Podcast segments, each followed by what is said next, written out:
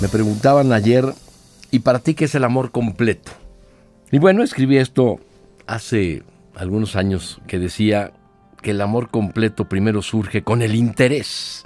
El deseo lo sigue de cerca e impacta lo más profundo del alma. Las preguntas no encuentran respuestas y solo se actúa por una simple impulsión natural. La función del alma consiste en indicar su deseo, pero no en imponerlo.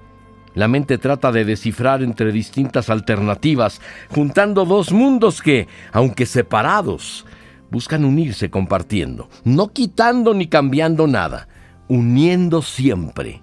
En el amor completo el instinto actúa con cautela y con desenfreno a la vez, en una lucha entre el temor de la experiencia y el impulso hacia lo más deseado. El cuerpo se revuelve entre la necesidad, el pecado, el impulso y el mandato carnal, casi infranqueable por la debilidad, menos controlable en los humanos desde su nacimiento, desarrollo, muerte, mandato instintivo de reproducción y de placer de la creación.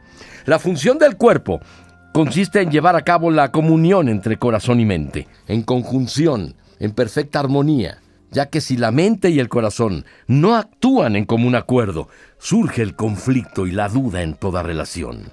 Cuando el cuerpo, la mente, el corazón y el alma ven en una misma dirección, se crean juntas, en una unidad y en una armonía hermosa.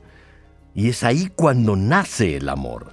Ahí se desarrolla, crece, escribe las grandes historias de amor.